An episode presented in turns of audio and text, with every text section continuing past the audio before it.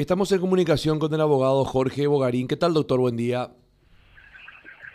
¿Qué tal, Pique? ¿Cómo estás? Buenos días, eh, Pique. No sé quién está ahí contigo y buenos días a la audiencia de Radio Primero de Marzo. Gracias, gracias por atendernos, doctor. Eh, bueno, eh, eh, seguramente habrá escuchado este audio que, que estábamos reproduciendo, una conversación, una, bueno, le quiero poner la, la supuesta conversación entre su cliente, Ramón González Daer, y una sobrina cuyo nombre no conocemos, y se habla de temas muy, muy fuertes, eh, de cómo podría terminar tal o cual persona, sobre cobros, sobre montos, eh, sobre situaciones extremas, doctor. Sí, sí, yo quiero hacerte una aclaración ahí, Quique. de estos casos nuevos, por llamarle de alguna manera, no tengo ningún conocimiento eh, ya que nosotros estábamos, fuimos contratados por el señor Ramón eh, solamente para el caso grande, digamos, el de la, el de la defensa en la que, la que fue condenado en estos últimos días. El otro, eh, lo otro no realmente no, no tengo conocimiento porque eh, ayer se produjo el allanamiento y el conocimiento de algunas cuestiones y estuvo gente de mi equipo para asistirlo, pero yo estoy estuve con un procedimiento médico y estaba de, reposo. Entonces, no, conozco todavía los pormenores. Y lo que lo que hay que aclarar también es que nosotros entramos entramos a hacer una, una defensa técnica, realmente eh, no corresponde que un defensor técnico haga un juzgamiento de eh, moral y otro tipo de este tipo de cosas, sino fundamentalmente eh, analizar la aplicación eh, correcta de la ley al caso concreto, que, es el, el, rol de un abogado. Yo creo que considero que hemos hecho una, una defensa en todo este tiempo conforme a los marcos éticos y conforme a los marcos legales también, no hemos dilatado nada, no entramos en ese tema de recusaciones, eh, dilaciones, lo que la gente comúnmente denomina como chicanas y eh, tampoco hemos agredido a nadie. Fundamentalmente nuestros cuestionamientos son de orden constitucional y procesal que quizás podemos hablar con, con mayor espacio en algún momento. Pero eh, te quiero decir, y, que, y quiero decirle a la audiencia que no, no, no conozco, he escuchado sí estos audios y nosotros no tenemos eh, todavía ninguna actuación profesional, siempre y cuando el señor Ramón nos ratifique la confianza en, nuestra defensa, nuestra labor profesional, bueno, entraríamos a analizar esas cuestiones. Bueno, eh, sí, eh, me decía, doctor, que lo asistieron ayer en el allanamiento que se realizó en su domicilio. Eh, Algún gente de mi equipo estuvo. Yo no estuve personalmente y no conozco todavía los pormenores. Me estoy reintegrando a, a, las labores eh, ahora al mediodía. Eh, tuve una pequeña intervención y eh, bueno, estaba con permiso, pero entonces voy a ir a reunirme con la gente e interiorizarme de que de qué se trata esta esta nueva denuncia. Bueno, doctor, en cuanto a la condena de 15 años eh, por parte de, Ramón González y 5 años de parte por parte de su hijo, Fernando González Carjallo, ¿qué nos puede decir en relación a ese expediente? Bueno, es una condena, es una sentencia condenatoria que nosotros hemos recibido el mandato del señor Ramón de apelar en principio eh, es una apelación especial, la sentencia fue entregada con los fundamentos el día viernes y en principio el vencimiento es el día 31 de, de diciembre, los 10 días hábiles, que es el plazo de la apelación. Eh, pero eh, estuve mirando, hay una, hay una acordada de la Corte que dice que los plazos que vencen el 31 pasan al primero de febrero. Entonces vamos a analizar si pasa, eso es en cuanto a los plazos, si pasa la presentación para el día 1 de febrero, en primer lugar. Y en segundo lugar, eh, como te decía, ligando un poco lo que acabo de decirte en materia eh, procesal, nosotros tenemos algunos cuestionamientos de orden constitucional y de orden procesal a, esa sentencia que ya habíamos alegado en las eh, más de cuatro horas, los más de cuatro horas de alegatos que, habíamos eh, trabajado en, el juicio oral y público. Y bueno, vamos a plasmar esas, esos cuestionamientos constitucionales y de orden procesal eh, en, la, en la apelación.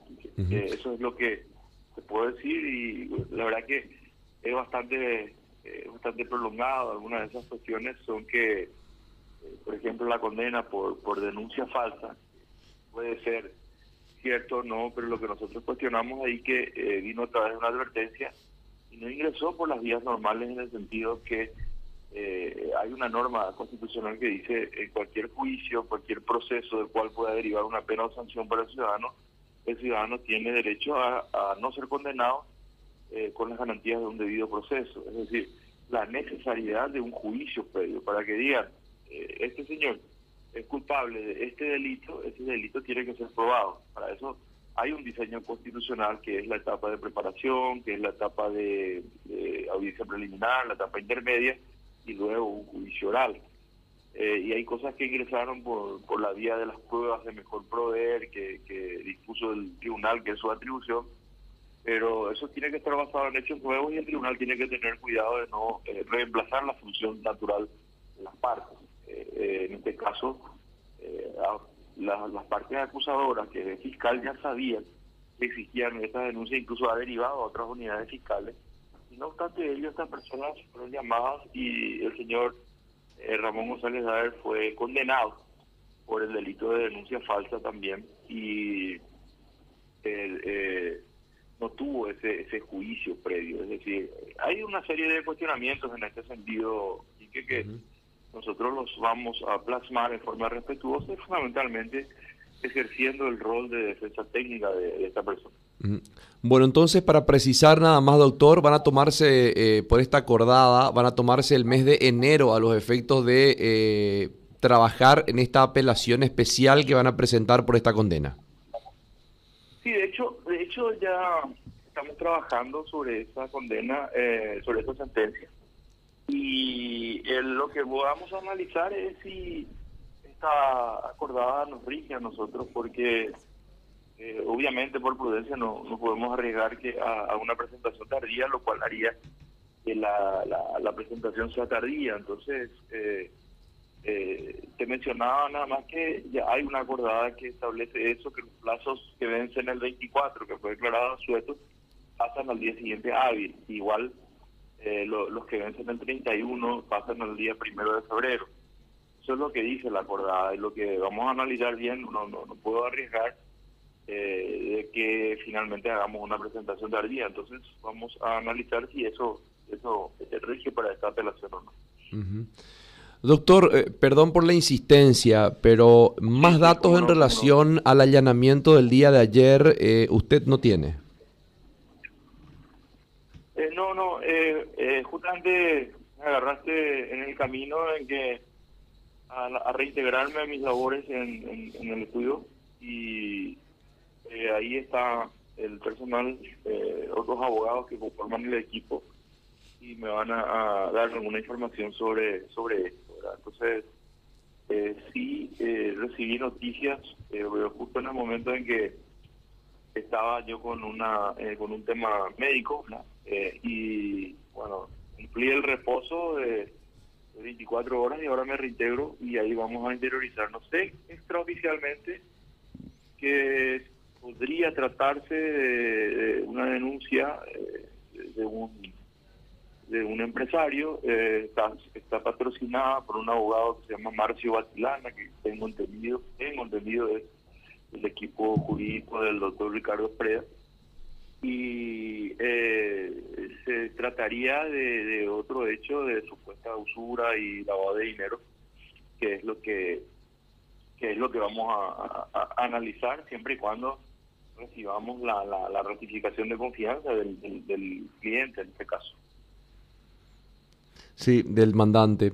Eh, eh, te puedo decir que realizaron se realizaron de forma simultánea cinco allanamientos. Eh, uno en el domicilio del señor Ramón, otro en el de su hijo, Fernando González, eh, otro en, la en una oficina del centro que tienen y eh, otros dos allanamientos en el domicilio de una profesional abogada y su estudio jurídico, de una profesional abogada de apellido González Ramos. Y de estos 380 cheques que aparentemente serían de González de que es lo que está siendo objeto de búsqueda en estos allanamientos, tampoco sabe nada, abogado.